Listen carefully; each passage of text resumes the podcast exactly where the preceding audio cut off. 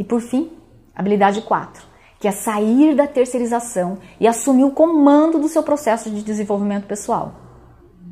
Quando a gente está no comando, tudo fica mais leve e fluido. E o que eu sinto cada vez mais forte dentro de mim é a necessidade de estar no comando. Porque a ausência dessa possibilidade de estar no comando me deixa muito vulnerável. Para mim, é como se eu não estivesse no comando da minha vida. E o que eu quero compartilhar com você é que eu percebi que a depressão vem dessa vulnerabilidade. Várias vezes eu já quase cedia uma tristeza pela situação não estar tá do jeito que eu queria. Se, como dizem, o nosso maior inimigo mora dentro de nós mesmos, eu acho uma boa ideia conhecê-lo mais de pertinho, para ajudá-lo a ter mais recursos e não precisar ficar acionando armas de guerra para conseguir o que quer.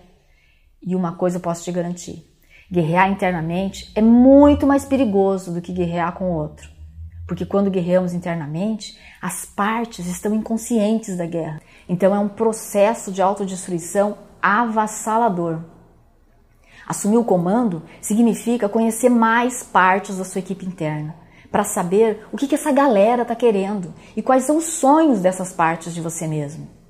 Para que a gente seja capaz de, a cada dia, aprofundar as nossas respostas de perguntas como: o que estamos construindo? Qual o nosso papel nesse jogo chamado Vida na Terra? Onde estamos em relação ao ponto que queremos chegar? Então, quando você chega em um processo de coaching com o seu diagnóstico feito por você mesmo, afinal, você está vivendo a arte de se conhecer todos os dias, fica muito mais poderoso. Você já dá a largada consciente e os seus facilitadores, os coaches, conseguem te entregar muito mais, pois você colabora com quem está te ajudando e isso agiganta o seu processo.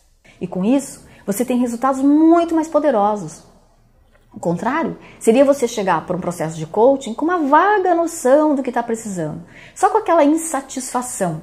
E aí você vai gastar várias sessões para definir o foco do coaching. Ou vai construir uma ponte para um lugar que no fundo você nem quer ir. Quando falta foco, muitas dessas sessões de coaching ficam mais na terapia do que no coaching. E isso cansa e acaba frustrando o e coach. E achar que o coach vai diagnosticar o que você precisa, frustra muito o processo. Sem contar que te coloca facilmente na dependência do facilitador. Quando você aprende a usar eventos da sua vida para potencializar o reconhecimento dos seus pontos de gargalo, você começa a mapear os seus padrões de comportamento. Foque em você e não no outro. É muito mais divertido e efetivo.